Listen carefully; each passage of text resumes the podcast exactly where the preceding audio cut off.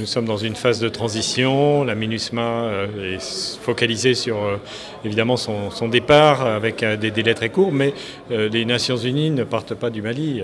Et ce qui importe, c'est que les agences, les fonds et programmes qui composent Country Team puissent continuer dans toute la mesure du possible leurs activités au bénéfice de la population malienne, mais ça se fera dans des conditions très différentes parce que le niveau de soutien qui a été apporté jusque-là par la MINUSMA aux activités du country team est très important. Et euh, en termes de soutien logistique, en termes de soutien sécuritaire, en termes de ressources, tout ça évidemment ne sera plus au rendez-vous. Donc ça veut dire qu'il faut d'abord euh, se préparer à ce reset.